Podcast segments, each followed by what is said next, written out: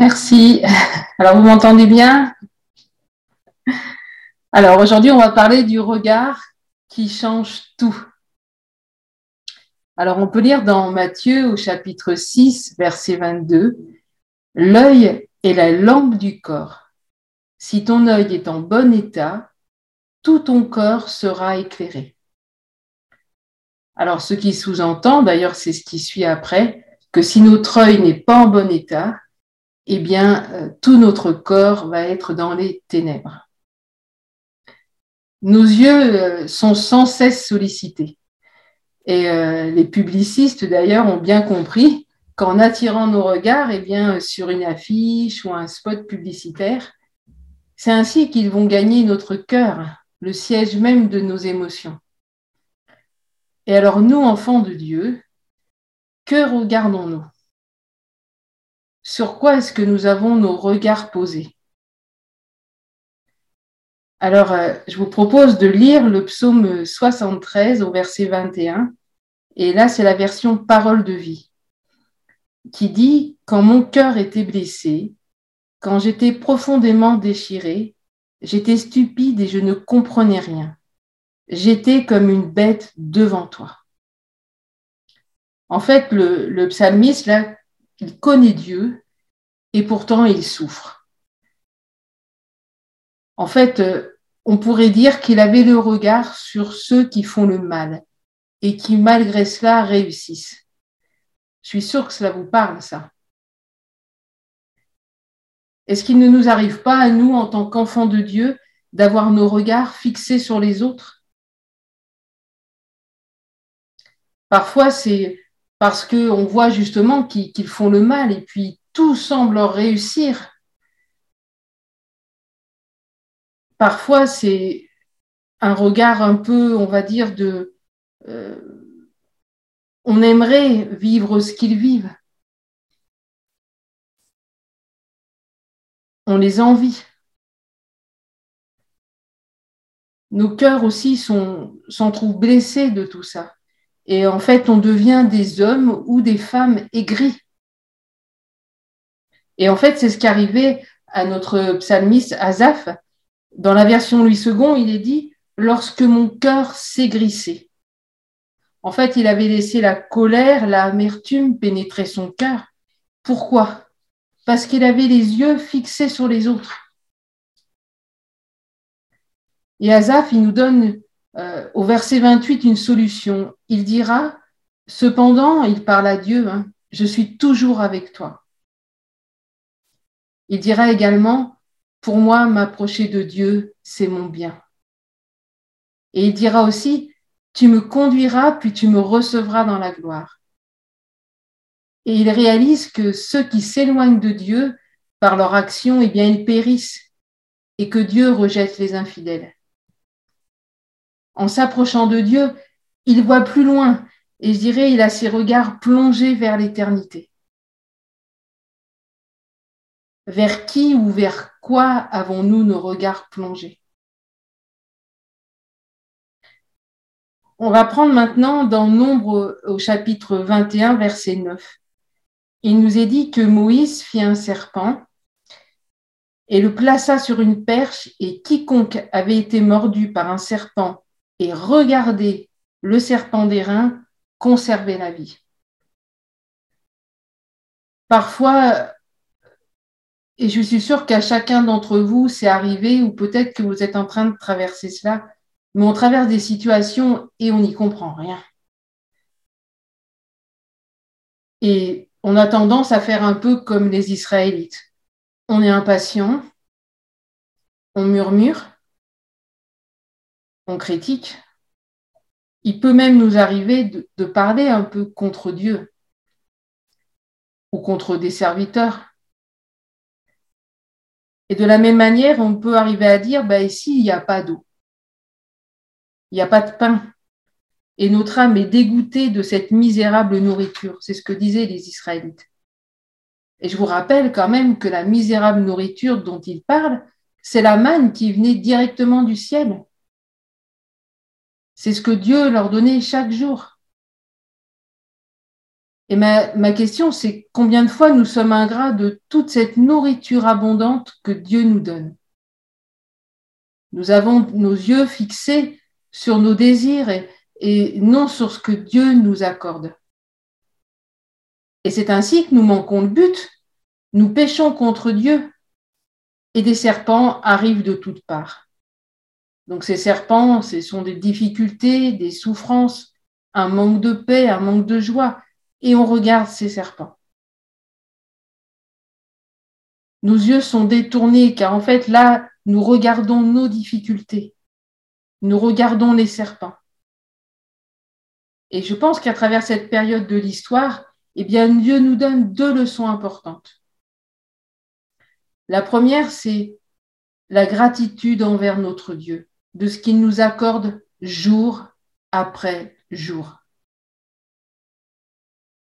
Et la seconde, c'est de ne plus regarder au serpent, à nos difficultés, à nos manques, à nos souffrances, mais de regarder à la croix afin de vivre. Il ne faut pas oublier que ceux qui ont levé les yeux vers le serpent d'airain ne sont pas morts, mais ceux qui ont continué à regarder les serpents sont morts. Et le serpent d'airain, bien entendu, représente la croix. Depuis combien de temps est-ce que tu regardes à tes manques ou à tes souffrances? Je crois que c'est vraiment le temps pour chacun de nous de lever nos yeux vers la croix. C'est pas forcément facile. Euh, il suffit de prendre quelqu'un qui a peur des araignées. Je sais pas si parmi vous il y a quelqu'un qui a peur des araignées, mais euh, si vous voyez une araignée, et qu'on vous dit, mais tu regardes pas l'araignée, mais tu regardes à la croix, eh bien non, on va toujours avoir nos yeux fixés sur l'araignée, voir si elle s'approche pas trop de nous et tout ça. Donc ça demande vraiment de la foi, de, de lever nos yeux. Donc c'est pas facile, mais je pense que Dieu nous demande ça véritablement à chacun d'entre nous. Ce passage des Écritures nous parle également d'autre chose. Les serpents, ça peut être également la critique, la critique des autres la méchanceté à notre égard, la calomnie. Et parfois, nous sommes tentés de ne regarder qu'à cela. Et comme un poison, en fait, eh bien, euh, qui se diffuse dans tout notre corps après avoir été mordu par un serpent, de la même manière, ces choses peuvent amener un poison et amènent un poison dans notre cœur. Et si nous continuons à regarder à toutes ces méchancetés, à la calomnie, à toutes ces choses, eh bien, ça va nous amener à la mort. Pas forcément une mort physique, mais en tout cas une mort spirituelle. Alors, si aujourd'hui nous décidons qu'envers et contre tout, nous allons lever nos yeux vers Jésus, nous allons vivre. Et la mort n'aura plus de pouvoir sur nous. Amen.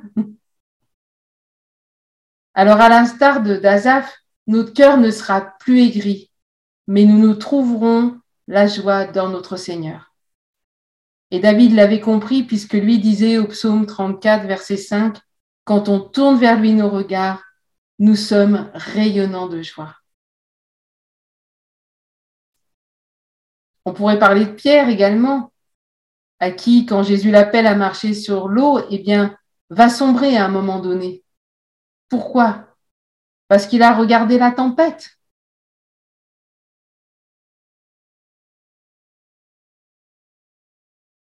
Job également, euh, c'est intéressant quand on lit Job parce que, en fait, il explique tout ce qui y arrive, tous ses problèmes. Et euh, au dernier chapitre, il dit, j'avais entendu parler de toi, mais maintenant mon œil t'a vu. Je crois qu'il est vraiment plus que temps que, en tant qu'enfant de Dieu, nous changions notre regard de direction. On va lire maintenant Jean 20 à partir du verset 11. Alors, je vais vous le lire. C'est assez court. Hein. Cependant, Marie se tenait dehors près du sépulcre et pleurait. Comme elle pleurait, elle se baissa pour regarder dans le sépulcre. Et elle vit deux anges vêtus de blanc, assis à la place où on avait, couché le corps de Jésus, l'un à la tête et l'autre aux pieds. Ils lui dirent, Femme, pourquoi pleures-tu? Elle lui répondit, elle leur répondit, pardon, Parce qu'ils ont enlevé mon Seigneur, et je ne sais pas où ils l'ont mis. En disant cela, elle se retourna, et elle vit Jésus debout, mais elle ne savait pas que c'était Jésus. Jésus lui dit, Femme, pourquoi pleures-tu? Qui cherches-tu? Elle, pensant que c'était le jardinier, lui dit, Seigneur, si c'est toi qui l'as emporté, dis-moi, où, où tu l'as mis, et je le prendrai. Jésus lui dit, Marie. Elle se retourna et lui dit en hébreu, Rabouni, c'est-à-dire maître. Jésus lui dit, Ne me touche pas car je ne suis pas encore monté vers mon Père, mais va, va trouver mes frères et dis-leur que je monte vers mon Père et votre Père, vers mon Dieu et votre Dieu. Alors Marie, là, dans cette histoire, elle souffre. Son maître, il n'est plus là, il est mort.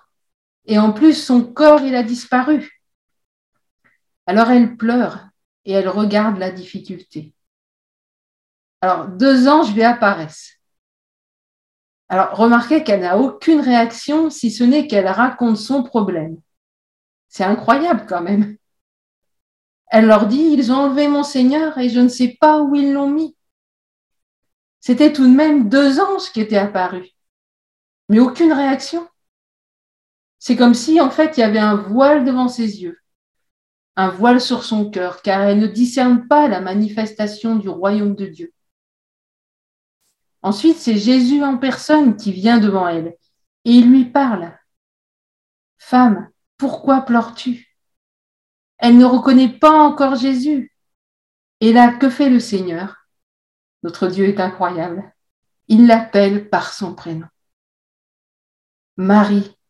Et enfin, ses yeux s'ouvrent. Elle reconnaît son père, son maître. Elle part en mission. Elle va raconter que Jésus est ressuscité. Il est là, il est vivant. Marie, à la mort de Jésus, tout comme les disciples, avait perdu son espérance. Et là, arrivé devant le tombeau, c'en était trop. Plus de maître, il avait disparu complètement. Elle ne savait pas où ils avaient pu mettre son corps. Elle avait les yeux fixés sur la difficulté. Depuis combien de temps tu pleures, toi? Depuis combien de temps tu ne regardes qu'aux difficultés? Dieu, il envoie ses messagers pour que tu changes ton regard de direction, mais rien. Ton regard reste fixé sur ta difficulté. Et Jésus, qu'est-ce qu'il fait? Eh bien, il t'appelle. Il t'appelle par ton prénom, afin que tes yeux s'ouvrent et que le voile disparaisse de tes yeux. Détourne ton regard des difficultés. Détourne ton regard de ta souffrance. Regarde à Jésus et écoute-le aujourd'hui. Il t'appelle par ton prénom. Il est là, juste à côté de toi. Il est là, juste à côté de nous. Ma prière, c'est vraiment que nos yeux s'ouvrent maintenant. Jésus est là. Il est vivant, il est ressuscité. Et j'aimerais rajouter que Marie, elle est devenue une source d'encouragement pour les disciples, car elle est venue annoncer la résurrection du Seigneur. Cela voudrait donc dire qu'en ayant nos yeux fixés sur Jésus et en l'écoutant nous appeler par notre prénom, nous devenons un canal de bénédiction pour les autres. On va prendre maintenant Exode au chapitre 3 du verset 1 à 6. Je navigue pas mal dans la parole aujourd'hui. Moïse faisait paître le troupeau de Jéthro, son beau-père, sacrificateur de Madian. Et il mena le troupeau derrière le désert et vint à la montagne de Dieu à Horeb. L'ange de l'Éternel lui apparut dans une flamme de feu au milieu d'un buisson. Moïse regarda, et voici le buisson était tout en feu, et le buisson ne se consumait point. Moïse dit, je veux me détourner pour voir quelle est cette grande vision et pourquoi le buisson ne se consume point. l'éternelle vie qu'il se détournait pour voir. Et Dieu l'appela du milieu du buisson et dit, Moïse, Moïse. Et il répondit, Me voici. Dieu dit, N'approche pas d'ici, ôte tes souliers de tes pieds, car le lieu sur lequel tu te tiens est une terre sainte. Et il ajouta, Je suis le Dieu de ton Père, le Dieu d'Abraham, le Dieu d'Isaac et le Dieu de Jacob. Moïse se cacha le visage car il craignait de regarder Dieu. Je, ce passage, le trouve tellement fort. C'est un de mes passages préférés des Écritures. Moïse, c'était un libérateur dans l'âme. Mais il avait fait cela à l'époque en Égypte avec sa propre force. Et il avait vécu le rejet, il avait perdu tous ses repères, changement de vie, changement de lieu. Et puis quel lieu? Il se retrouvait dans une terre aride. Pas simple, un désert comme ça. Il ne savait même plus qui il était, puisqu'il dira Qui suis-je? Alors, qu'est-ce qui s'est passé pour Moïse dans notre passage? Il est écrit Je veux me détourner pour voir. Il a dû changer son regard de direction. Il a dû se détourner, détourner le regard de son quotidien, détourner le regard de ses habitudes et Dieu, il nous est dit que Dieu a vu qu'il se détournait pour voir. Et Dieu l'appela. Et incroyable comme pour Marie, Dieu l'appela par son prénom. Je ne sais pas ce que ça vous fait, mais c'est waouh Dieu nous appelle par notre prénom. C'est tout simplement fabuleux, merveilleux. Et alors donc Dieu l'appela. Moïse, Moïse. Donc remarquez bien qu'il l'appela après que Moïse ait détourné son regard de ce qu'il était en train de faire, de son quotidien pour voir. Et Dieu là lui dit, j'ai vu la souffrance de mon peuple. Alors imaginez un instant le décor. Hein. Vous êtes dans un désert aride, hein. vous avez été rejeté de partout, vous ne savez plus trop qui vous êtes, le Seigneur vous appelle à détourner le regard de votre quotidien, de votre souffrance, pour vous tourner vers le Seigneur. Et là, il vous appelle par votre prénom. Roger, Leïla, Ghislain, Sabrina, Fanny, Sylvie, Amos, Jean-Pierre, Marguerite, Nathalie, Marilyn, Claudie, Corinne, voilà, il nous appelle tous. Et tous ceux qui ne sont pas là, il les appelle par leur prénom. Alors, voyez tout ça. Et qu'est-ce que Dieu va dire? Donc, on se rappelle que Dieu nous appelle par notre prénom, il nous parle, et on pourrait penser qu'il va nous dire, bien mon enfant, j'ai vu tout le rejet que tu as subi. J'ai vu ta souffrance dans ce désert. Je sais que tu ne t'attends plus à rien, que tu ne crois plus en toi, mais tu as de la valeur. Tu as du prix à mes yeux. Je t'aime. On s'attend à ça. Pas vous Eh bien non. Dieu, il dit, j'ai vu la, souffrance de mon peuple. Va, je t'envoie. On est aux antipodes de la relation d'aide. C'est incroyable comment Dieu il fonctionne par rapport à nous. Et alors voilà notre Moïse qui va parler de ses problèmes à Dieu. Et je vous invite à lire et à relire tranquillement chez vous ce passage des Écritures. Et Moïse va dire, mais qui suis-je? Après, il va dire, mais ils ne croiront pas. Hein. Ils n'écouteront pas ma voix. Après, il va dire, tu sais, Seigneur, je ne suis pas un homme qui a la parole facile. Hein.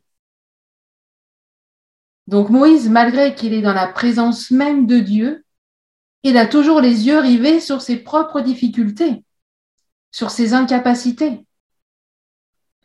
Chasson le naturel, il revient en galop, quoi. Est-ce qu'on n'est pas ainsi assez souvent? Voilà, je ne vous demande pas de répondre, mais répondez dans votre cœur. Est-ce que nous ne sommes pas ainsi Alors, je vous invite également à lire euh, chez vous euh, dans un roi au chapitre 17. C'est l'histoire d'Élie.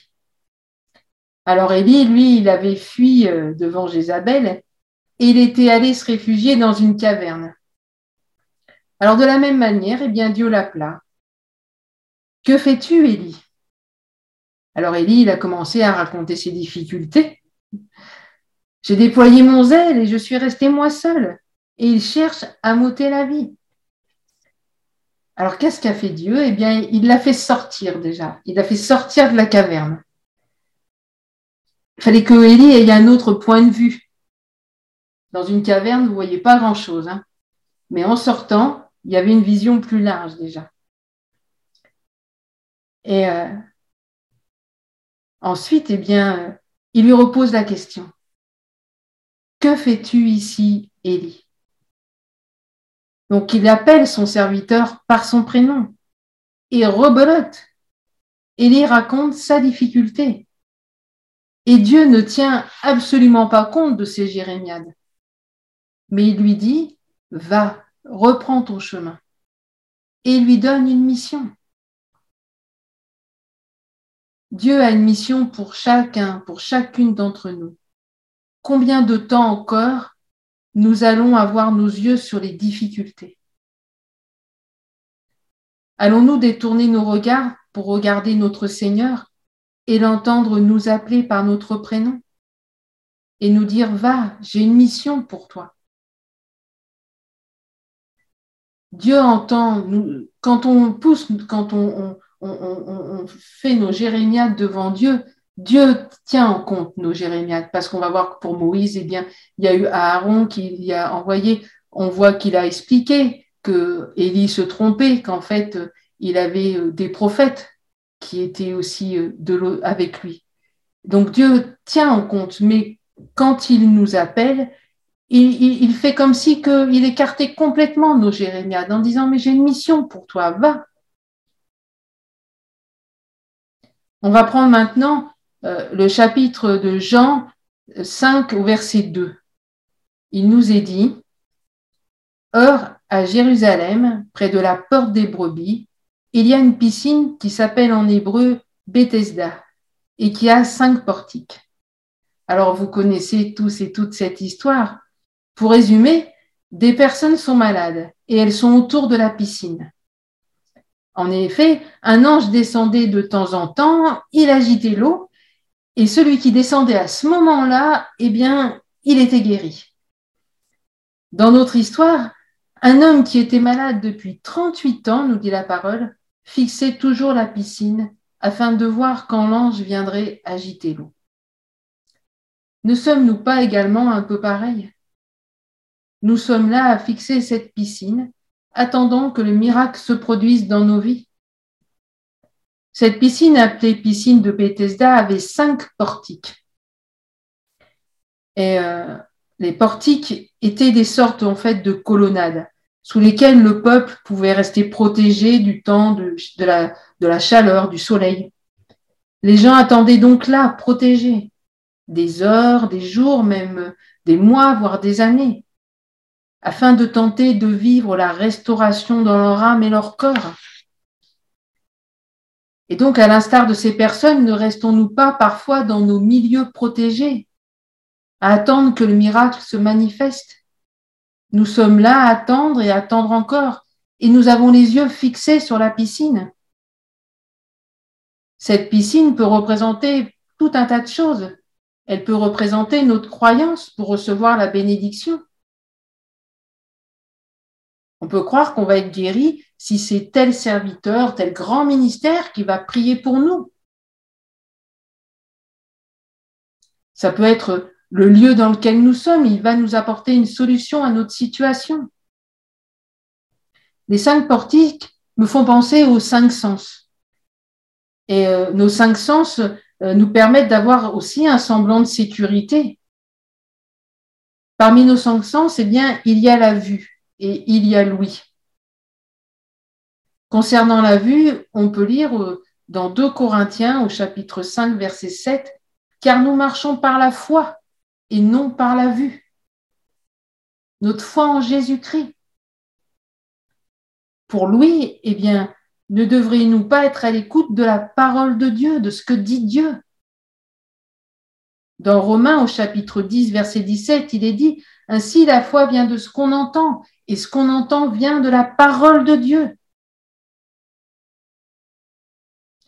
Vous remarquerez que quand Jésus va à la rencontre de cet homme, il lui demande s'il veut être guéri. Question surprenante, vous ne trouvez pas?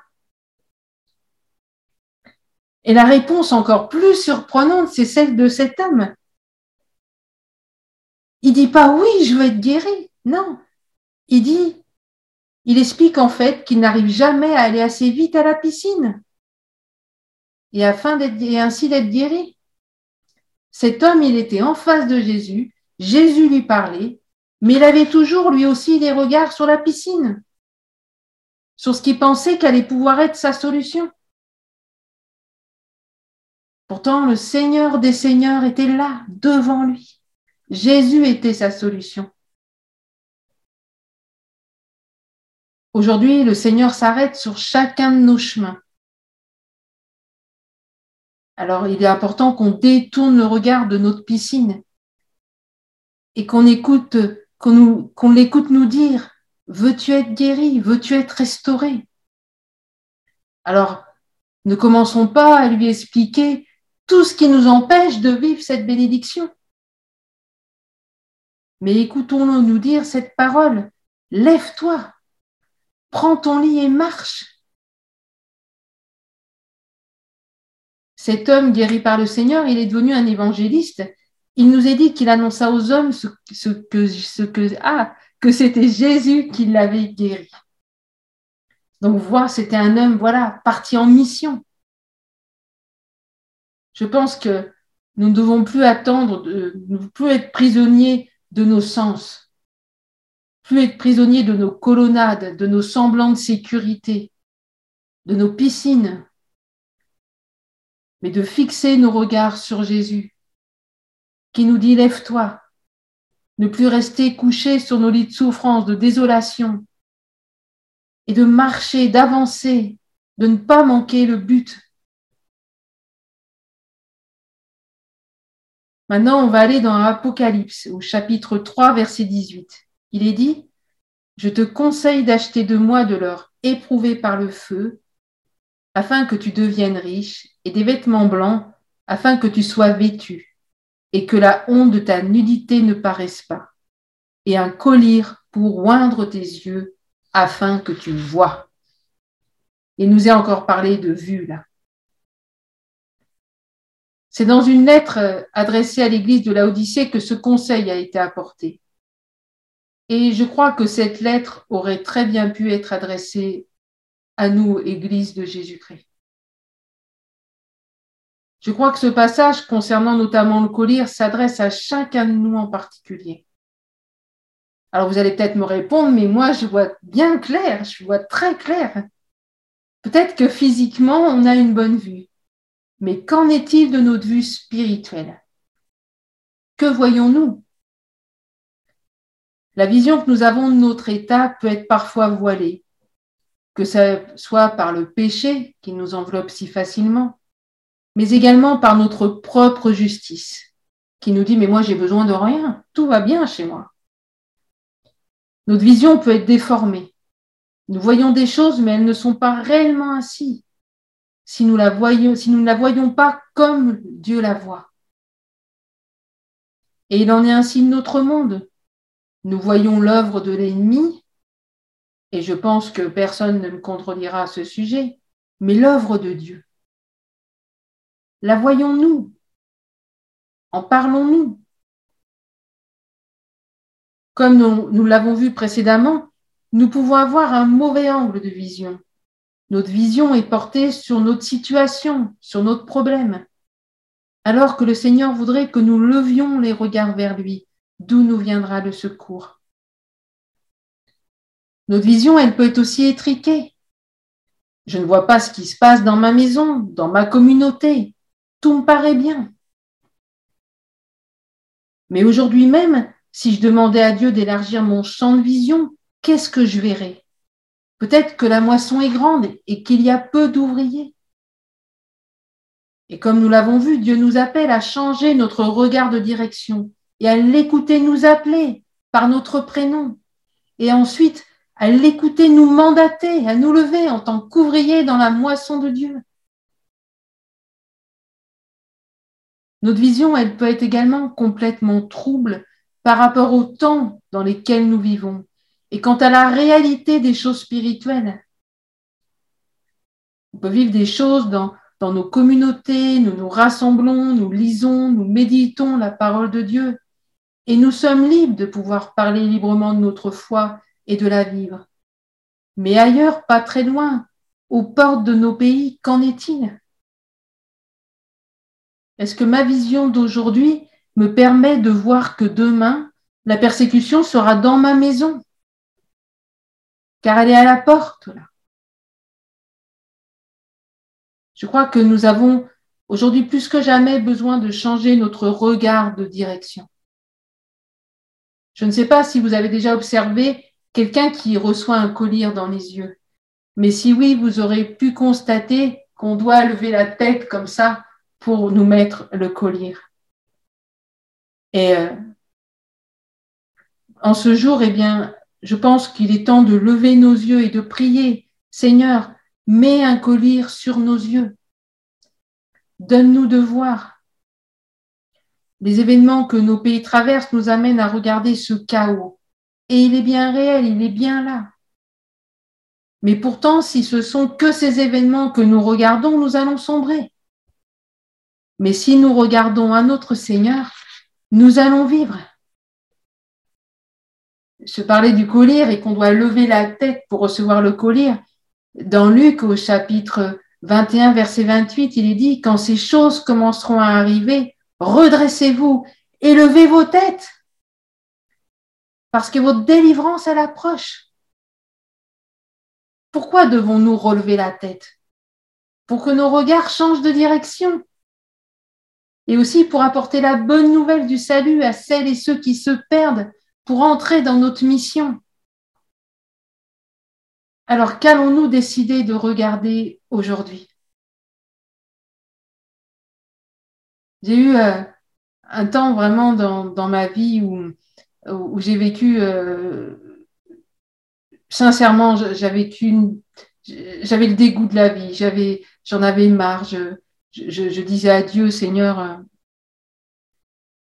je serai si bien près de toi. Et Dieu me semblait, ça semblait sourd, ça semblait vide, il n'y avait rien. Et euh, j'ai eu euh, euh, quelque chose de grave au niveau médical. Et donc j'ai été hospitalisée et Dieu m'a complètement guérie. Ça a été vraiment quelque chose de miraculeux. Et quand je suis sortie de l'hôpital, mon regard avait changé sur tout. Tout ce que je voyais sombre avant, avait pris, était beau. J'avais l'impression que la moindre feuille dans un arbre était belle, tout me semblait beau. J'avais mon regard sur les... Rien n'avait changé.